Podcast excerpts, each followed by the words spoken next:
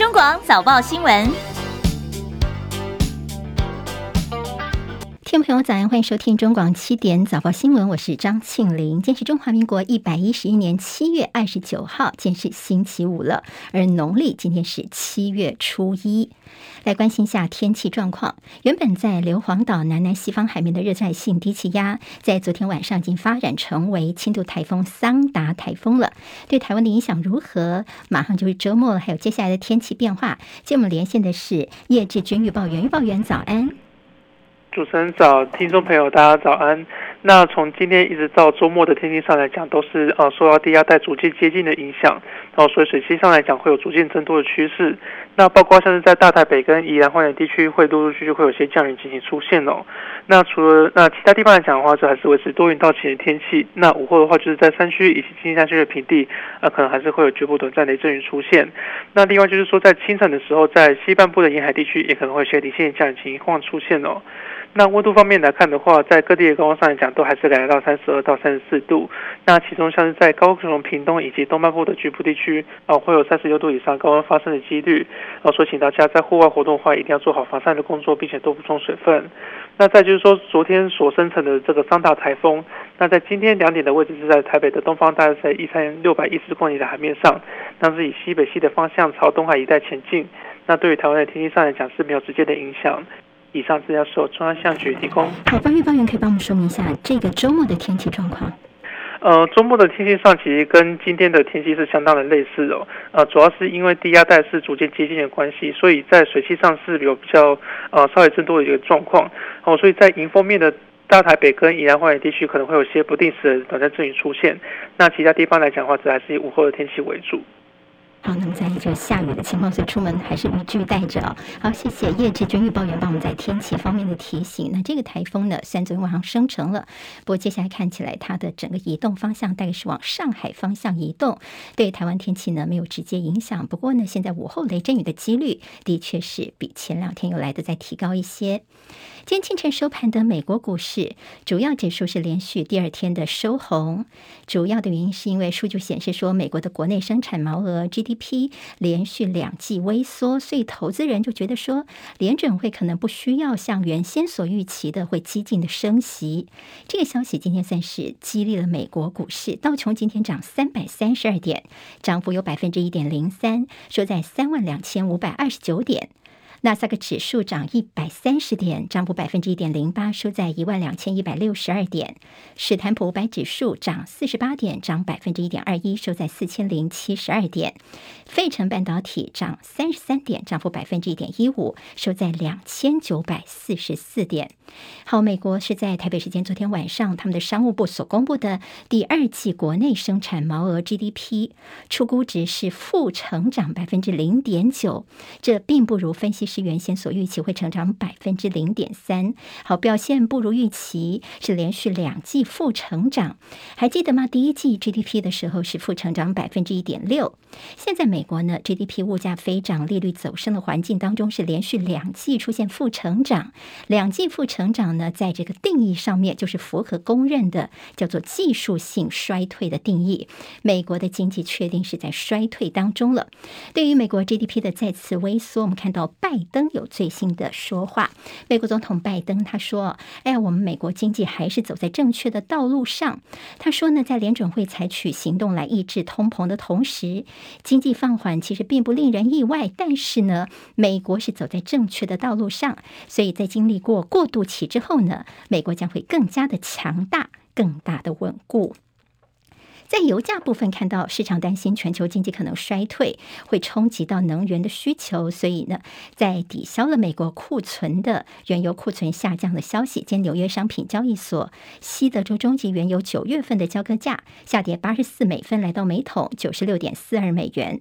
伦敦北海布伦特原油九月份的交割价上涨五十二美分，来到每桶一百零七点一四美元。中国广播公司。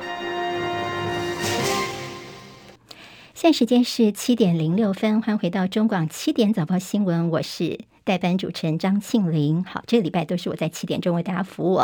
下个礼拜呢，应该叶叶蓉主播就会回来了。那我们在 YouTube 上面的直播还是在进行当中，谢谢大家帮庆玲分享、留言、按赞、免费订阅频道。好，我们要把我们的这个在线人数，还有我们的影片的点阅都能够维持着，才不会对不起叶蓉主播下礼拜回来哦。好，我们再看拜登跟习近平昨天晚上热线。今天在国内的主要报纸，当然很大的篇幅版面都是他们的一些谈话。那么陆陆续续的一些内容出来，请您待会儿再帮大家整理。我们现在看的是昨天晚上在香港所传出的这一个在演唱会上的意外。好，如果您今天看这国内的一些这电子报的话呢，可能会不小心就滑到了这支影片，您要有心理准备哦。这是香港的人气偶像团体 Mirror，他们最近呢开始在红馆，就是香港这边一口气举办了十二场演唱会。就昨天在舞台上在表演当下，就发生了起非常惊悚的公安意外。昨天晚上是唱第四场，就唱到晚上大概十点半左右呢，这个呃演唱到一半的时候呢，后面有好多的舞者在那边台上跳舞时候，突然就在这个时候高挂在半空中，其实有好几块巨大的荧幕，其中有一块不知道什么原因。嘣的一声就从天而降，就刚好就砸中了其中一个舞者。那么这个舞者呢，状况非常的惨，因为后来有陆续一些影片呢流出来哦，他几乎是上半身整个都是被爆头压垮。好，那么这个影片呢，如果点到的话，要特别有心理准备哦。那么现场的观众也是惊叫声四起。目前这伤者送医的情况没有明朗，一度传出说他的意识清楚，不过后来看到这相关影片之后，大家都觉得情况好像不太妙。好，那么现在很多网友都涌到了这个舞者的留言，他的社群上面去批他，帮他加油打气。好，那么这个巨大的荧幕大概有多大呢？大概就是比好几个人还要大哦，要比我们的现在这个播音室还要大的一个大的荧幕，大概是四公尺尺乘四公尺，重量据说至少就是六百公斤哦。重力加速度从高空掉下来，就砸中了这个舞者的头部。那么这个呃团体呢，他们其实是开始在成军之后举行的演唱会，就没想到有这样的意外发生哦。昨天这演唱会也立刻的停止了。这个重大的公安意外是香港昨天的一个最新消息。好，我们看在昨天晚上，同时在国际上最关注的就是美国总统拜登跟中共国家主席习近平的，终于是通了热线电话哦。这是拜登就任总统以来第五次跟习近平的互动。好，那么我跟大家整理几个重点。这个互动呢，是从昨天晚上的八点三十三分开始通话，进行到晚上的这个到两个小时又十七分钟，都快十一点的时间了。好，八点三十三分加两个多小时，就是这个呃中原标准时间快十一点。好，我们看到了这几个重点。第一个，这次的电通话呢是。中国大陆习近平应邀来对话的。那么第二个就是拜登呢，他们是美东时间的一大早，习近平则是在晚上加班来对话。还有第三个就是台湾呢，是他们的核心议题。另外有路透社引述了匿名美国高官的说法，说他们的气氛呢，这两个多小时叫做直接而且坦诚的。好，那么直接的意思就可以感觉到这个高手彼此之间的一个交锋了。那么接下来就还有两个人没有谈到要不要解除。除美国对中国商品加征的关税，好，关税呢没有在昨天的讨论当中。另外，美国官员倒是有说有个进展，就是拜习两人同意安排面对面的峰会。好，那么如果成型的话，这将是拜登就任之后两个人的首次会面。那么会用于哪些国际场合，或者是另外安排呢？我们后续要再观察。好，那么拜登跟习近平的这个对话当中，尤其是在台湾议题哦，习近平特别强调说，玩火。必自焚，美国应该要恪守一中原则。戚海伦的报道。美国总统拜登上任之后第五次和中国国家主席习近平通话，时间大约两小时十七分钟。由于美国联邦众议院议长裴洛西八月可能访问台湾，中国官方多次语出威胁，拜习会谈的内容备受关注。白宫指出，两人讨论一系列对双边关系和其他区域与全球的重要议题。在台湾议题方面，拜登强调美国政策不变，美方强烈反对片面改变现状或破坏台海和平稳定的努力。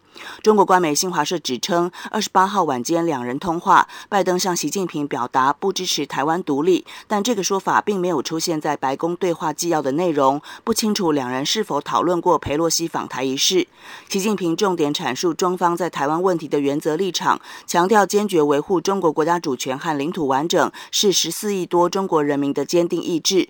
中方坚决反对台独分裂和外部势力干涉，中国民意不可违背，玩火必自焚。美方应该恪守一个中国原则，并且言行一致。记者戚海伦报道。好，通常这样子一个高峰会哦，领袖的对谈之后，到底双方各自这个官媒呀，或者是官方所发布的内容，哪些重点呢？其实也是一个观察点哦。像是大陆的官媒呀，就说习近平的重点在哪里呢？说这个中方在台湾问题的原则，就是你们中国民意啊，我们的中国民意是不可以违背的，玩火必自焚。美国这个一中原则一定要守好。那么白宫所发出两个人对话的内容呢，在台湾议题方面，拜拜登是说美国政策不变呐、美国强烈的反对片面改变现状或破坏台海和平稳定的这样的一个做法哦。好，那么在所谓新华社说，习近平有说美方不支持台独哦，但是呢，这个这段话呢，刚刚其实海伦有提到说，并没有出现在白宫所公布的他们的两个人的对话的内容当中哦。那到底裴洛西来台湾的这个问题，这个棘手问题，到底两个人有没有谈到？其实呢，现在所看到的消息也并没有进一步的说明。음 好，看到拜习通话之后呢，佩洛西办公室是现在有个说法说，在礼拜五，好，我们台北时间礼拜五，那美国要再晚一点点，他们的礼拜五的时候呢，佩洛西办公室会宣布他的亚洲之行。现在看起来似乎取消访台的几率很低哦，因为说这拜登经过半个多月，好像都没有办法说服这个老太太。好，不过今天刚刚有个最新中央社的消息说，有所谓熟悉内情的人士的说法，说佩洛西的行程大概是二。十九号，好，就是在今天哦，就要出发来访问亚太地区了。目前呢还不清楚说他会不会来台湾停留，或停留多久的时间。这是裴洛西的发言人呢，代表问到说裴洛西的亚洲之行的计划的时候呢，那幕僚就说啊，安全考量啊，所以我们不会先说不，我们就拒绝证实也否认他的一些行程哦。不过有一个所谓的知情人士的说法说，裴洛西这次呢会第一个先到日本去，后面有印尼、新加坡。好，那么因为计划没有公布，所以呢这两个人都是要求匿名，他不愿意让大家知道说是他们把他的行程说出来的。但是现在所看到公布的行程没有提到台湾。好，那么所以到底他会不会这顺道来一下台湾呢？呃，当然在大陆方面呢，他们连日来的高分贝会不会造成台海的一些其他的紧张跟观察呢？我们也是还要留意的。好，大陆外交部在昨天是第五次就裴洛西访台的事情做出回应。发言人赵立坚在记者会上面是引述了大陆国防部之前的一个表态，说中方必定会采取强有力的措施来挫败外部势力跟台独分裂图谋，并且强调中国人是说到做到。昨天下午看到中共的国防部有个例行记者会，他们的新闻发言人呢还特别提到说，台湾是中国的台湾，台湾问题属于内政，不容美方来干涉，而台湾是中国的台湾这几句话这几个词。呢，在微博上面也登上了热搜的榜首。好，裴洛西这次呢，他引起大家关注的就是，他如果访台之行成真的话呢，他就会变成从一九九七年共和党籍的金瑞奇之后，第一位访问台湾的众议院的议长。他今年八十二岁，这有可能是他的毕业旅行吗？香港南华早报在军事方面提醒大家注意的是，美国航空母舰雷根号航舰打击群现在正在朝台湾方向前进，可能跟裴洛西会访问台湾的这个可能。台海情势紧张升温有关。好，另外我们的国防部陆军司令部昨天说，在东营地区发现了不明的飞行器，两度掠过上空，比对应该是无人机，不排除是针对防区实施侦搜，在测探相关的一些做法。我们的东营指挥部立刻标准作业程序，涉及信号弹，示警驱离。好，这是在这东营上空所发现的无人机两度掠过上空的情况。美国参议院在礼拜三的时候，六十四票对三十三票通过业界期待已久的晶片法案。这个法案呢，是在协助美国的半导体要对抗中国的竞争，缓解美国的晶片荒。好，在参议院通过之后呢，看到这个法案呢，美国众议院方面呢，他们也通过了补贴他们国内半导体产业的晶片法案。好，参众两院全部都完成程序了。接下来这个法案会送到白宫给美国总统拜登去签署，就是要强化对中国跟其他。外国生产者的竞争力，而拜登预料在下个礼拜呢，大概就会签署生效了。好，这影响比较大的是晶片法案的部分。在乌克兰的情势方面，乌克兰官员证实说，俄罗斯军队他们攻击了首都基辅北部的一个军事基地，发射了六枚巡弋飞弹。好，那么这个动作其实是乌克兰方面很罕见的承认俄罗斯成功的攻击乌克兰的军事基础设施。另外是乌克兰中部的一个飞行学校遭到俄罗斯飞弹的攻击，五人丧生，二十五人受伤。不在此同时呢，泽伦斯基引起了争议，因为乌克兰总统泽伦斯基跟他的妻子就。他们的第一夫人欧伦娜，他们呢同框为数位版的时尚杂志拍了一组非常时尚的精美的照片。好，这个照片呢在网络上面抛出来之后，也引起了网络的热烈讨论。又有人觉得说，现在还在打仗，哎，战争当前，似乎去拍这种时尚的照片不是好主意吧？也有人觉得说，其实还不错，因为你可以让全世界再注意到我们乌克兰的问题。好，但这一组的照片当中有很多张哦，包泽伦斯基跟他的妻子摆 pose，像是其中有一张呢，坐在桌边呢，他把他自己的太太拥在怀中，那么还有就隔着桌子两个人牵手。另外还有一张照片呢，是呃坐在大理石台阶上面的这个第一夫人呢，后面是堆满了物资，而这泽伦斯基是穿着防弹背心，是站在后面保护他。还有一张照片是三名全副武装的女兵在保护着这第一夫人。好，那么一系列精美的照片出来之后。也引起了大家不同的感觉跟想象。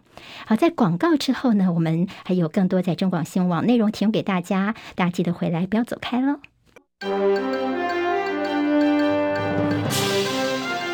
中国广播公司。好，现在时间是七点十九分，欢迎回到中广七点早报新闻，我是张庆玲。回来看国内的政治焦点，还是满满跟林志坚有关的。除了在我们的这电子媒体啦，我们中广新闻，甚至在今天的日报，林志坚的消息依旧是充斥了相当多的版面。这是民进党桃园市长参选林志坚的论文门，怎么还是没有停呢？还越演越烈呢？因为他还是强调自己是原创者，并没有抄袭。先看时序方面，昨天上午林志坚的阵营那么提出了说，另外一个当事人于正煌他的论文有三点突兀。好，那么这个中间的突兀比较是一些论文的写作的一些呃技术性的问题，比如说我们林志坚的论文是比较符合逻辑啊，那这于正煌的论文啊，他有一些这个呃第一人称等等，听起来就怪怪的，所以呢，我们才是原创者。好，那么林志坚他昨天还大动作的发了一个六千字的声明。其中他有提到说，身为校友，我也希望能够守度台大的校誉。而身为一个被外界称为年轻世代的县市首长，我比任何人都更在乎我的人格跟名誉。好，于正煌发表声明说自己没有抄袭。那么林志坚办公室呢，他们的发言人黄伟军则是说：“哎呀，这个说法其实跟我们林志坚的说法是相符合的。说你于正煌抄袭的其实是国民党。”哎，我们来听听林志坚方面的说法。呃，其实于先生昨天提出的声明跟我们一直以来的说法是相符合的。那包括陈明通教授也是用这样的方式说明说，林志坚市长跟于先生在论文写作上都没有抄袭的犯意。那同时，他之所以会相似的原因，是因为那个呃陈明通老师他的教学跟这个指导写论文写作的方式了哈。所以我想，我们从头到尾也从来没有指呃指责说，或是或去说。呃，于先生的论文是抄袭的，那反而是国民党不但的，不但是说于先生可能是抄袭，甚至还直接向台大提出检举。那我想他也应该也是因为这个原因，所以才提出这样的声明。好，那么昨天下午呢，比较精彩是于正煌的两个律师呢，他们亲上火箭。那火线上面去回击，等于是打脸林志坚哦，而且他们直接就说你就是抄袭呀、好，律师就说呢，于正煌到现在都没有看过林志坚的论文，并且拿出于正煌跟林志坚的论文来相比一下，发现有两段文字是一模一样的。但是差在哪里呢？于正煌的论文当中，这两段是引述其他学者的研究成果，他很清楚地注明出处在哪里。但是林志坚的论文一样相同的这个文字呢，却隐去了出处。所以谁是原创，其实已经很清楚了。但律师说，林志坚你只靠开记者会说你是原创，但是不肯到台大这边来说明。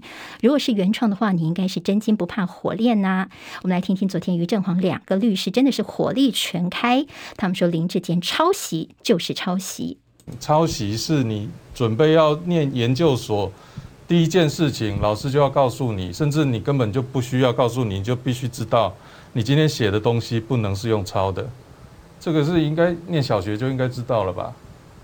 那结果我们把它当成是一个，好像我们这个社会要追求的价值是不抄袭，这实在太荒谬了。这是一个学术上面的问题，你要选举，我没有要选举。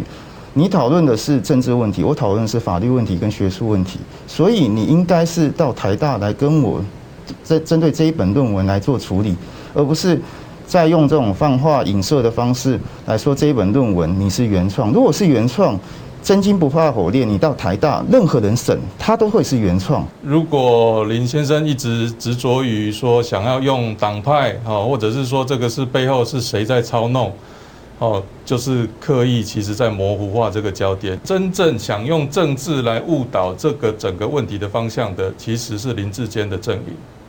好，听到这，昨天于振煌的两个律师哦，他们出来也传达了于振煌的意思，那话也说得非常清楚，抄袭的就是林志坚。但于振煌的身份呢，他是这个调查官哦，调查局的调查人员，他的顶头上司呢，就是力挺林志坚的国安局长陈明通了。所以于振煌会不会担心秋后算账呢？昨天记者也问到这个问题哦，那于振煌的律师就说，我们中华民国是法治国家，相信长官应该会知所进退，应该在做法上面。会有所节制吧。好，那么昨天有传出说，蔡英文总统是连续两天呢开会，说昨天下午有邀集林志坚、桃园市长郑文灿、民进党的秘书长林锡耀，还有立法院党团总召柯建铭等人到总统的官邸去讨论一下最近桃园市的一个选情，我看怎么样帮这次的风暴来设下停损点。那么在沙盘推演了各种可能发生的情况哦，最后是定调说要力挺林志坚，全党就一人，协助他度过这次论文争议。好，蔡总统昨天听完之后就说，在持续以证据为基础，我们要向各界来说明。好，那么在这当中他已经确定说要挺林志坚下去了。今天呢，蔡英文总统还会跟林志坚同台。来表达民进党中央力挺他的态度。好，其实昨天有讨论到很多，尤其在停损点的部分，也曾曾经有这样的讨论，就是绿营有可能在台大的审议结果出来之前，林志坚主动放弃台大国发所的学位化，被动为主动。说这停损点有没有可能是这样子呢？其实这也是一个，呃，有昨天有讨论到的，但是换肩呢，在昨天其实并没有这样的一个可行。好，我们昨天看到林志坚的竞选办公室的发言人叫做王文轩，他说啊，林志坚是去跟总统详细报告论文事件的来龙去脉。总统听完之后就说要有证据啊，要向各界好好的说明。不过昨天看到民进党的发言人黄彩玲，他说经过确认呢，林志坚是前天没有进总统官邸，好，不大家说是昨天呢。好，那么所以这到底这个时间点，而且是进了总统官邸，似乎也是变得有点敏感。好在在球场的后续问题方面，富邦悍将的林哲轩，他是在新竹球场的外野扑接飞球，左肩的关节唇破裂，合并部分旋转肌的撕裂伤。昨天的最新消息是，林哲轩确定是要开刀做修补了。富邦球团发布公告说，保守预估大概附近要八个月的时间哦。总教练也相当无奈说，对选手来说，这受伤真的是最不愿意碰到的事情。林哲轩这次。决定动刀，有经过三个医生的评估，至于什么时候开刀呢？还没有确定，但是开刀之后至少要休养六到八个月的时间呢。好，那么有这个医生就评估说，如果说林志坚你说你要负担林哲轩的医药费，算起来呢，自费金额大概就是几万块到二十万块钱以内都是有可能的。好，那么其实在这两天还引起讨论的就是，原来球员工会在新竹棒球场开打之前几天，曾经向联盟提出一份报告，就是测试赛的球员的反馈建议，具体的点出了新竹棒球场的很多缺失，结果没想到没改进，就马上开赛，也果然造成了球员的受伤了。大家点名说，这个中华职棒会长蔡其昌要负责。昨天听说这林哲轩真的确定要动刀之后，他说呢，深感内疚，也再次表达。歉意，他也说，我们的确有一些受到改善的计划，我们有帮忙去捡外野的小石头啊。那么未来会建立审核球场标准，放进联盟规章里面。陈凯报道。蔡其昌二十八号详细说明联盟参与场地会勘的过程。从六月二十一号市政府第二次会勘时首度受邀，杨庆龙在二十四号提出第一次改善建议报告交给市政府，等改善以后再举办测试赛。七月十五号联盟与球团再次与市府会勘，七月十七号提出第二次改善建议报告。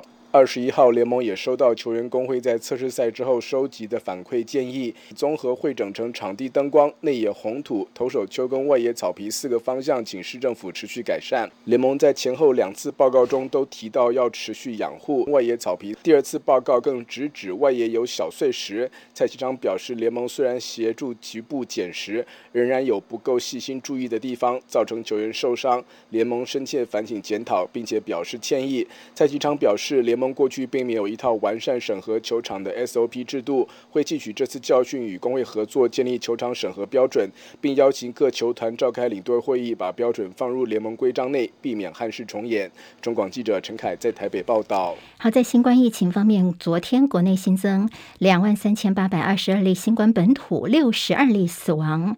至于高雄造船厂的群聚事件，一度被怀疑是台湾首例的 BA. 点五的工厂群聚，所以人心惶惶。不过后续所验出的这造船厂的员工，目前基因定序出来的都是 BA. 点二，也就是只有那个指标个案是 BA. 点五，还有他们家庭里面的孩子是 BA. 点五。那么研判说，在船厂里面的这个呃群聚事件是跟 BA. 点五应该不是同样的感染源。那家庭里面的这个 BA. 点五到底感染源怎么来的呢？有可能是社区来的，也就我们社区里面可能已经有 BA. 点五的传播链了。好，大家担心是接下来八月中下旬可能有另外一波的 BA. 点五的疫情哦。那么大家问说，次世代疫苗什么时候要来呀？什么时候可以打呢？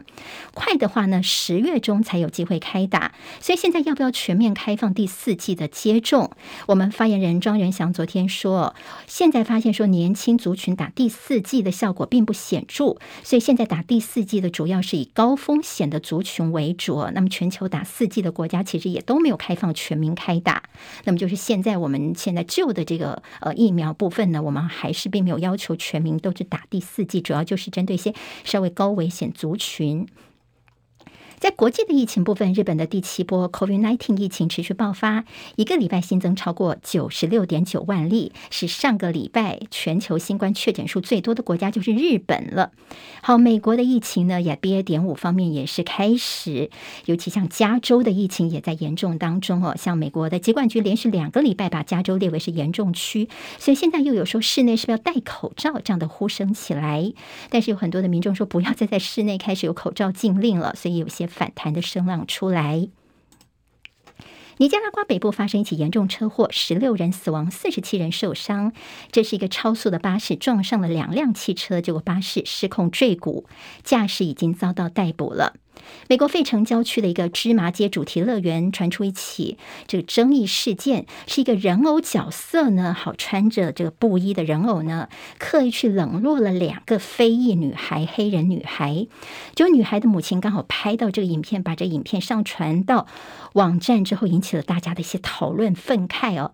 那么现在这个妈妈以种族歧视为由起诉这个乐园，要求偿台币七亿多。女孩的这个妈妈呢说非常生气，因为呢，她影片里面就看到这个角色呢，人偶她先跟一个白人的孩童跟妇女先击掌，就后来两个黑人的小朋友靠近的时候呢，哎，他就跟他示意不，然后就走掉了。好，园方现在赶快道歉了，说呢，呃，就以后我们会这个员工来训练哦，不要再这样的事情发生。不过他也说，因为这个人偶装一穿上去之后，小朋友很小，可能在他们的死角里面，视线的死角，所以没有看到，不是他们故意不跟着小朋友握手的。土耳其的通膨，让我们关心一下。土耳其的中央银行上修他们的通膨预测值，说在今年底呢，他们的通膨会达到百分之六十点四。土耳其的通膨已经创下二十四年来的最高纪录了。今天是农历的七月初一。基隆老大公庙在昨天深夜子时进行启灯脚仪式，点亮了上千盏的普渡宫灯，也揭开了基隆中元祭的序幕。好，今天的下午一点半呢，基隆老公嘎老大公庙要开看门。另外，在全台位阶最高的新竹都皇都城隍庙呢，昨天深夜子时也准备开启他们的虎门了。好，那么有些公司行号可能会开始有一些普渡好兄弟贡品要摆哪些呢？倒是蛮有学问问的。同情人的报道：农历七月对佛教来说是叫孝月，但大多数民众对农历七月还是有些敬畏。全省位阶最高的新竹都城隍庙，昨天深夜子时准时开启虎门，也就是传说中的鬼门，也象征阴间好兄弟得以享有一个月的阳世假期。都城隍庙总干事郑根雅表示，农历七月的普渡是对好兄弟展现的慈悲普施行为。只要秉持诚心，以做善事的欢喜心即可。至于农历七月，只要多行善事，自然就能趋吉避凶。中元普渡是农历七月重要民俗，也是最能够凸显民众悲天悯人的胸怀。而中元普渡好兄弟，不管是公司行号、公家机关，甚至高科技厂商云集的竹科，也不能免俗。尤其竹科部分厂商还会请道士主持普渡的仪式，希望好兄弟吃饱喝足后不要来乱。民众普渡好兄弟大多在七月十五号，但也有部分厂商和机关则选在七月初就提早普渡。普渡贡品传说相当多，尤其香蕉、李子和水梨与台语的谐音“九里来”类似，虽说没有依据，但大多数人还是尽量避开。贡品百百种，民众绝对不会忘记买绿色乖乖，希望机台和电脑运转顺利，永远亮绿灯。中广记者彭清仁在讯武报道。好，纺织大厂如新陷入财务风暴，连吞三根跌停板。今天他们就是信用状到期的日子，财务状况真的是更加的雪上加霜了。这次如新的问题，国安国发基金特别踩雷了，有四家授信银行也受到呆账损失。最惨的是，小散户的股票有可能会变成壁纸了。好，国发会针对这个案子呢，罗列了五大声明来回应，但是呢，不但是没有办法厘清原委，反倒只会凸显对全本案的无能为力，请听张佳琪的分析报道。竹心案越演越烈，在证交所寄出全额交割股的处分之后，股价二十八号再吞跌停，三点二二元作收，成交量算比前一天的一百七十九张放大到七百一十三张。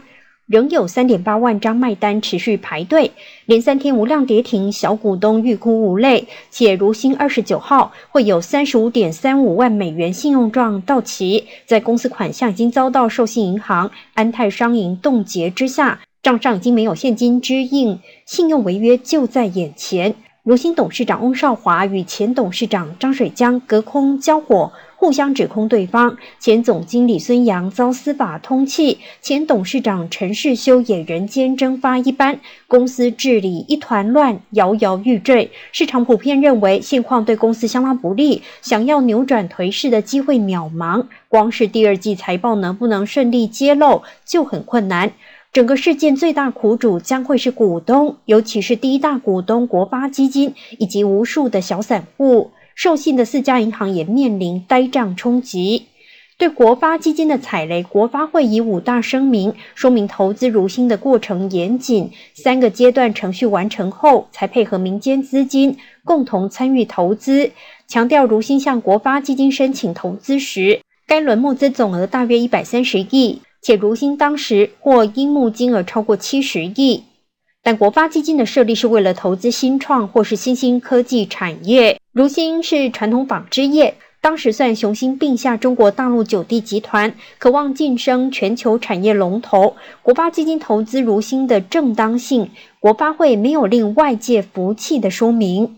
再者，国发会还原董事长选任过程，外界才明白，如新在一百一十一年七月十五号下午召开董事会，改选公司董事长及总经理，当天上午通知国发基金，国发基金表态希望缓议，结果被公司视若无物。身为国家资金且是第一大股东，要求缓议，公司能完全不理会，继续开董事会？为何有这么大能耐不理会国发基金？而国发基金也无力干预公司董事会的召开。国发会强调，全案国发基金已经向投资人保护中心登记，要打团体诉讼求偿。国发基金首度因为投资失利，必须采取这样的措施进行救济。身为第一大股东，又是国家资金。国发基金在全案的表现，竟如同小散户般无能为力。尽管国发基金历来投资有不错的成绩，但是如新案的进展，有违市场正常判断之处太多。国发会更不应该只用五大声明就想对全民交差。中广记者张佳琪台北报道。我们待会在广告之后会进行第二阶段的中广读报时间哦。先预告一下，今天的报纸呢，都从昨天晚上的拜习通话了两个小时又十七分钟，到底谈了些什么？还有后续这个裴洛西会不会来到台湾呢？他呃，是不是今天出发，或者说他今天会进一步说明？好，那么当然在出发之前呢，也许呢，基于安全考量不会说明，但是今天会有一个他们礼拜五时候的一个记者会，是不是代表裴洛西他已经出发前往亚洲来了呢？会不会访问台湾？当然包括美中台呢。那都是高度关注的。好，那我们在广告之后有更多内容提供给大家。要提醒大家，天气方面，今天低压带逐渐接近，水汽是增多，出门要记得带雨具。中广早报新闻。好，看看今天的报纸到底有哪些新闻重点呢？拜习对谈，从不同的报纸他们怎么来标题？这昨天的这场两个小时十七分钟的对谈，就看到他们不同的一些立场观点哦。好，编辑概念，像《中国时报》的标题写的就是拜习对谈，美国重申一中政策不变；《自由时报》则说拜登要中国管控一下分歧；《联合报》的说法呢比较中性，说拜习通话触及到台海，稍微小一点的字写的是拜登重。重申一中政策不变，不支持台独。习近平提一中三公报，双方允许对话来避免误判。好，这个时间是在台北时间的昨天晚上大概八点三十三分，进行了两个小时又十七分钟，在就美中所关心的一些议题进行深入的沟通跟交流。白宫说呢，拜登在电话当中向习近平来说明，重申美国的一中政策不变，也不乐见台海局势有些片面或武力解决，美方也非常关切台海的紧张局势。自由时报说，习近平呼吁中美双方要推动所谓地区热点的问题的一个呃撤火降温呢。不过，同时也警告说，在台湾问题上是玩火必自焚，希望美方能够看清楚这一点。那么，自由时报就说啊，美国看起来是觉得中国一边放火，又一边是喊要撤火吗？好，那么这是自由时报的这样的一个角度。好，联合报今天则谈到大陆央视昨天报道说，习近平说一个中国原则是中美关系的。一个呃重要的基础，坚决反对台独分裂势力、外部势力的一些干涉。好，那么在这样的一个所谓拜登跟习近平这次算是第五次的通话，最近联合报呢很细心的帮大家整理一下前四次通话到底他们谈了一些什么样的内容。好，那么看起来就是从二零二一年的二月十一号是第一次，那么在最近的一次撇开昨天晚上的话呢是三月十八号。其实在这中间有些呃拜登呢其实都多次的重申说。四不一无意不会支持台独，但到底我们的台湾官方是怎么样来看拜习通话呢？联合报今天有在内页 A 二一个小小的方块说，外交部说美国方面事先有说明了，在他们这元首通话的相关安排，美方事先已经向台湾这边说，我方呢也会持续跟美国保持联系，关注后续的一个发展。而对于到底裴洛西会不会来到台湾呢？外交部这几天的态度没有什么样的变化，一再告诉大家说我们。没有接获什么确切的讯息，所以呢也没有进一步的评论。好，裴洛西到底昨天跟这个拜登、习近平的谈话里面有没有谈到呢？当然，对中国来说，他们一直说不欢迎裴洛西到台湾来哦，也多次包括了外交部、国台办跟国防部方面都有非常强烈的措辞。那今天所看到的讯息，到起码到目前为止，不确定他们两个人的这个两个多小时的对话当中有没有谈到裴洛西呢，让他不要来台湾的问题。但毕竟这个八十二岁老太太哦，她一向是比较强悍的角度，这样的一个立场，所以她你就算叫他不要来，他听不听呢？其实，在美国他们这样的一个民主制度分权的情况之下，大概也没有人能够劝得动他。好，今天在这联合报的内页是说，这个拜习通话是不是已经拆了弹呢？好，在这第五次通话通话之前呢，说佩洛西的这个访台呃访问在呃亚洲地区呢，现在有一个时间点说八月二号。好，不过其实在这个时间点都是一些传闻啦，所以还没有确定。但是我们看到大大陆方面的一些呃警告是频频，而且一次一次的更加的严厉。北京似乎是觉得说这恫吓是有效的，所以呢，会不会得寸进尺，反而是弄巧成拙呢？因为目前在美国的国会两党已经有共识，就是不能够对中国示弱。所以裴洛西他如果呃因此因为中共的一些反应反对的话就不来的话呢，美国的面子也是挂不住的。虽然白宫方面是想尽办法要裴洛西不要来到台湾了，但是现在看起来还是没有结论的啦。好，那么这个事情后来之前是到底会怎么出来的？有一种说法就是说，有人是要让裴洛西要来台湾这个事情哦见光死。好，那么出来之后，等于说，呃，都已经运作了一段时间了，好像白宫这边即便要反对也是没有机会了。好，就看礼拜五，美国时间礼拜五就比我们台湾时间要再晚一点点哦。说佩洛西办公室会有一个记者会，会宣布他的亚洲之行的行程。好，那么现在看起来取消访问台湾的几率是很低的，但最后到底有没有公布？或者是说没有公布，但是后来又绕来一下呢？这中间还是有很多操作的可能性。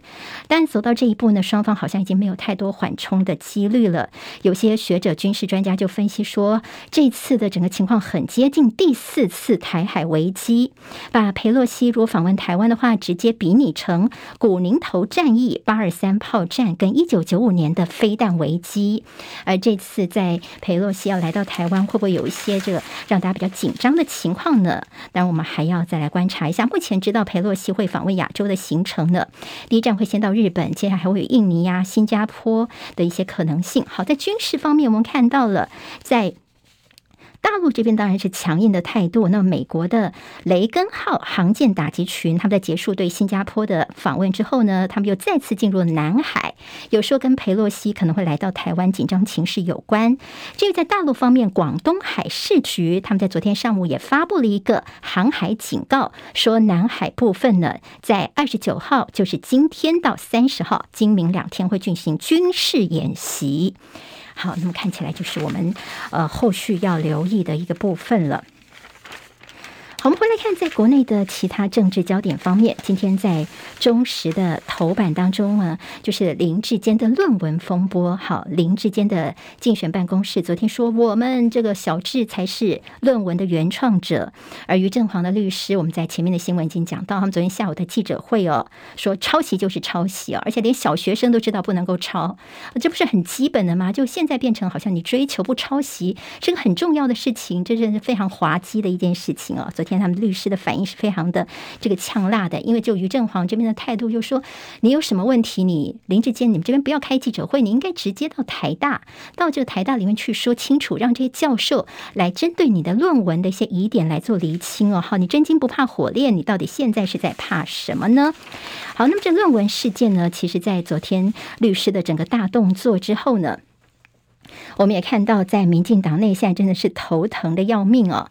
呃，在于志于正煌呢，其实很多的网友现在都觉得说你非常的勇敢，甚至网友说收下我的膝盖吧。你可以想见他二十多天来，他可能承受很大的压力哦。所以今天媒体有一段话是要给这个陈明通喊话的啦，因为陈明通现在是于正煌的这样的一个顶头上司哦。所以昨天律师就说，我们中华民国是法治国家，依法行政，相信不会有过度干预不公的事情，相信长官可以知道知所进退，知道如何处理。好，那么就是这个。事情呢？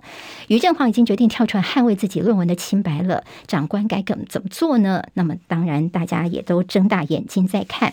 昨天看到王宏威呢说，在中华大学的部分，林志坚还有另外一个论文争议，在中华大学跟竹科标案有关的。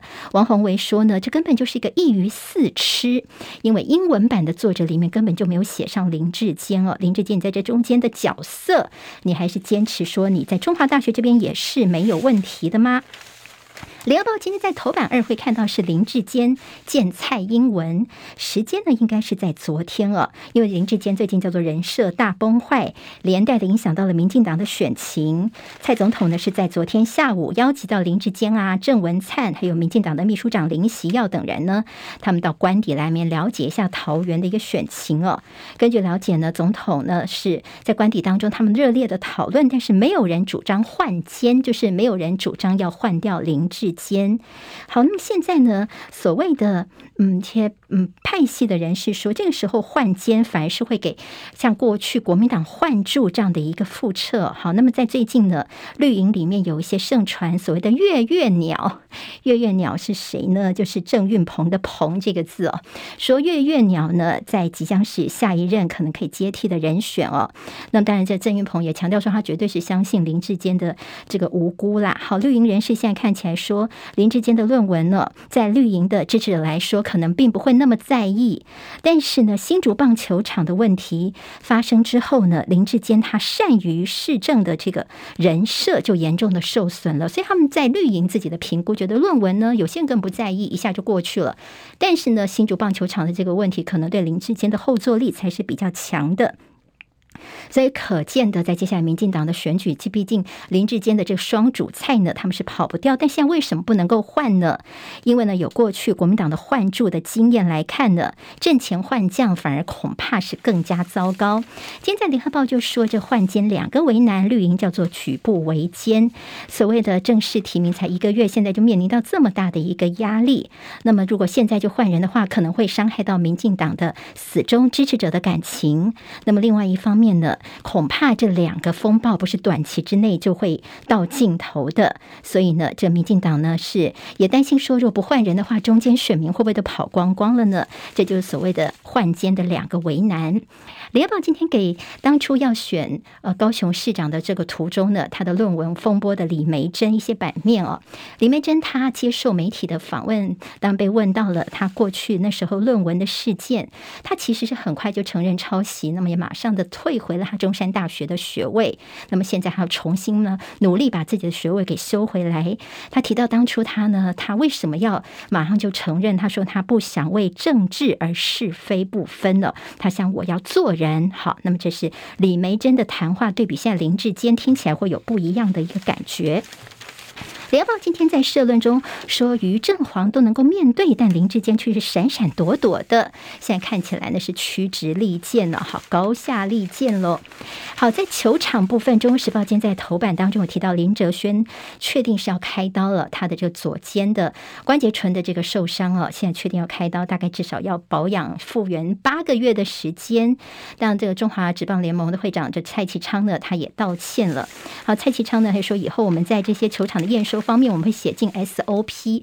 中国时报今天分析说，对于民进党来说，现在担心的岂止是一尸五命啊？好，一尸五命是之前这个呃高嘉瑜民进党立委高嘉瑜的一个说法，但现在说蔡其昌他要选台中市嘛，现在呢蔡其昌恐怕会被波及，所以说现在对民进党的风暴来说，恐怕不只是一尸五命啊。在新竹球场呢，其实不管蓝绿，国内的球迷都非常关心的。我们行政院说，嗯，他其。不是没有验收，它是在验收中哦，就是它验收是在一个阶段里面，不是完全完成，也不是完全没有验收啦。而且这公共工程哦，其实他们我们就先使用是有潜力可循的，但是你没有验收就开打，你说是有潜力可循，有些专家就说这不是常态哦。好，那么这说法还是有很多人觉得是听不下去的。现在。联合报的内页谈到新竹球场让球员受伤，所以林更人就是他国民党的新竹市长候选人说，应该要来国培哦。那么昨天呢，新竹市府提了四大改善方案，在民众党的高虹安则是说明年的世界棒球经典赛台湾官办热身赛恐怕要生变了。好，那么现在呢，民进党的沈慧虹他是有点点态度尴尬的，因为现在他又被跟林志坚叫做落跑二人组，怎么样来面对？接下来的选情恐怕也是有些难处的。好，另外跟球场有关的一个可能新的争议的是在新竹这边哦，因为有着时代力量昨天说，在棒球开始的这个开幕活动呢，并不是由你市政府来采购办理的，就新竹的这个部分是谁呢？是由新竹市的一个叫做旧社国小来代办的。好，那么似乎说这些小学自己不第一次了，好像你林志坚把这新竹的学校呢视为是你当然的。行政的支援系统，呃，就就这样的一个用的这么容易吗？那么是否在说一切都是合法的？好，开幕式由一个小学来代办，现在也是有些争议。中时跟联合今天在内页都有提到数位中介法，学者现在担心说的台湾的所谓的文字狱啦，还有破坏言论自由，这是因为昨天有一场公听会，关心的就是以后呢，NCC 可以伸手到网络的这样的一个平面呃平台里面哦。而在民进党这边有个立委，他叫做江永昌，其实他就说，你行政机关如果要求网络平台业者针对指定内容加注警语，最后法院又说他其实根本不用下架。的话，则后续可能会有国赔的问题耶，所以法院的这个口权利呢，恐怕也会遭到行政处分破坏。所以这个所谓以后呢，在网络戒严的数位中介法这个公听会里面有很多一些讨论哦。那有立委也提到说，好，那如果你政府自己有假消息，是不是也要加注警语呢？谁来做决定呢？好，在国内的疫情部分，看到这疫苗受害救济的救济的数量在增加，恐怕呢要五年才能够审完这些。呃，在疫苗受害救济部分，那目前并没有要规划全民接种第四剂，就只针对高危险族群来施打。好，我们前面也有提到过了。自由时报今天在头版当中会看到，他们连续两天非常关心的是心脏病哦，心脏的健康。昨天还记得吗？说这个心脏的瓣膜问题哦，可能跟这个湿疹有关。那今天就说，医生示警比癌症更致命，有四十六万心脏衰竭的病人还没有被找出来哦。好，那么如果说有一些这心脏的问题呢，嗯，那个致死率会非常的高哦。那么提醒大家要小心。今天两大财经报关心的事情，我们在昨天清晨的新闻已经跟大家说，联准会升息三码。今天比较多的是一些到底要怎么样来做一些呃解读哦，就说联准会升息三码其实是符合预期的，但是是阴中带鸽，因为鲍尔呢他驳斥美国经济衰退的疑虑，甚至有些暗示说升息的脚步可能会趋缓。好，那么现在市场是解读说啊，看起来是阴中带鸽，就放心了，所以看到美国股市哎就大涨了，今天还涨蛮多的。虽然美国的 GDP 是连续两季微缩，所谓的步入衰退，但是美国股市似乎是还是有些些信心的。但是我们要看的是《经济日报》今天在内页告诉大家说，大家听懂了鲍尔的暗示吗？希望大家千万不要错误解读了。虽然大家说呢，鲍尔前面看起来似乎就说，呃，他们的这升息的脚步啦、速度不见得要那么快，所以大家觉得说叫做阴中带歌。但是呢，后面这段话大家可能也不要忽略哦，因为鲍尔说呢，有关于九月份，我要再说一次，超大幅的升息可能适当，但是这并不是我们现在就做的决定，而且我们将会看到数据再做决定，我们将会在每个会议各自做成决定，提供的。而不会提供清晰的指引。好，那么这个说法其实呢，跟他们以前的说法并没有一致。但是呢，其实并没有完全排除鲍尔在九月份再升三码的可能性。九月份的这个升息的幅度呢，似乎也不能够这么乐观了，因为鲍尔的说法其实就有一点点留很大的空间在哦，所以希望投资人不要误判了联准会现在的动作。好，在央行的鹰派看我们台湾升息力道似乎是不太够。还有就是在国内的安全准备金快要见底了，所以我们的健保费率调升压力现在变得非常非常的大了。寿险净值七月上升超过两千亿。好，那么由于联准会呢是如预期的升三码，净值比渴望从六月底的百分之三点八回升到百分之四点七。昨天晚上有桑达台风生成了，接下来呢，台湾就会开始有些犹豫了，尤其是礼拜一开始。好，我们刚刚谈到疫情部分，其实疫情的一些关卡哦，现在进入台湾，我们的入境有些塞爆，因为包括还要脱衣快筛啦，还有这个防疫计程车等等，所以现在呢，每天入境的人，他们其实在这机场这边是等很久的，开始有些民怨出来了。而在大陆方面呢，坚持动态清零，习近平说要算政治账，下半年的经济工作要全方位守住安全底线，强化大陆的粮食跟能源保障。好，这就是今天的七点钟的整点新闻。我是代班主持人张庆林，任务告一段落。下次我们空中再会喽，拜拜。